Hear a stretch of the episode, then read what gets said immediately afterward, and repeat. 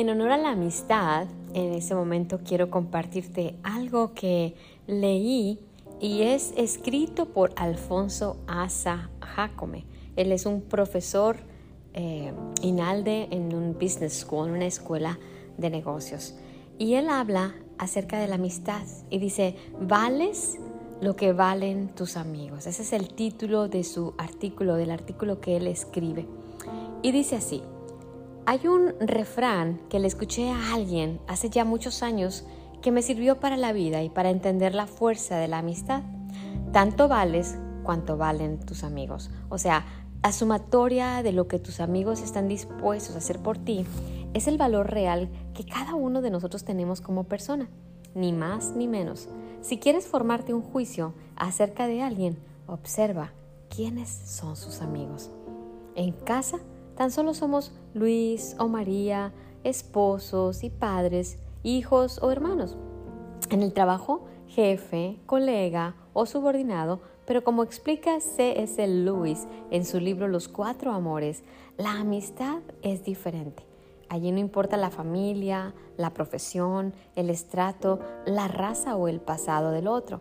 Lo único que importa es la personalidad desnuda que se comparte con el otro así como las ideas e intereses comunes. Por otra parte, y a diferencia del amor, la amistad es innecesaria como la filosofía o el arte. Para sobrevivir, no tengo la obligación de ser amigo de nadie. Tampoco nadie tiene necesidad de ser de mi amistad. Más bien es una de esas cosas que le dan color a la vida. La magia de la amistad está dentro de nosotros desde la infancia.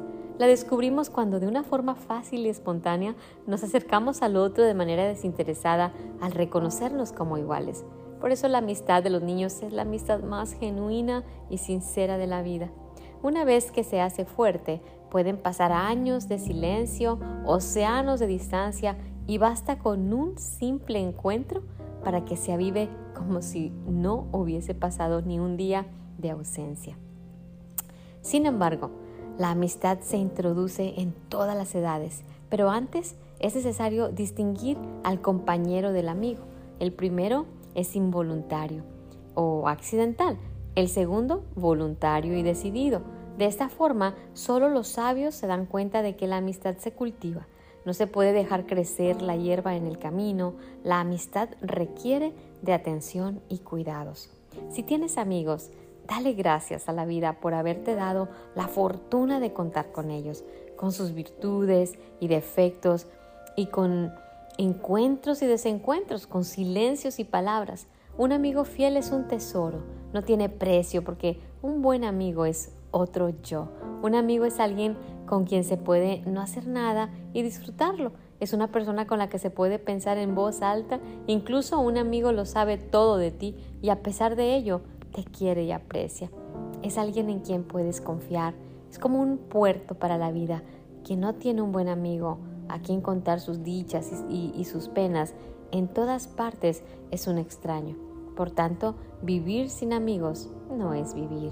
En el crisol se prueba el oro y en la adversidad el, al amigo verdadero.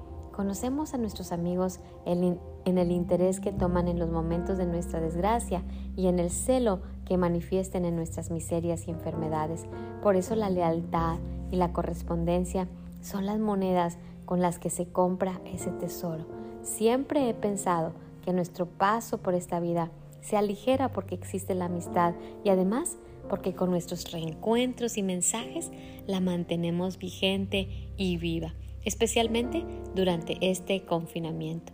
Desde aquí les mando un agradecimiento especial a todos aquellos que alguna vez, de manera desinteresada, me ofrecieron su amistad.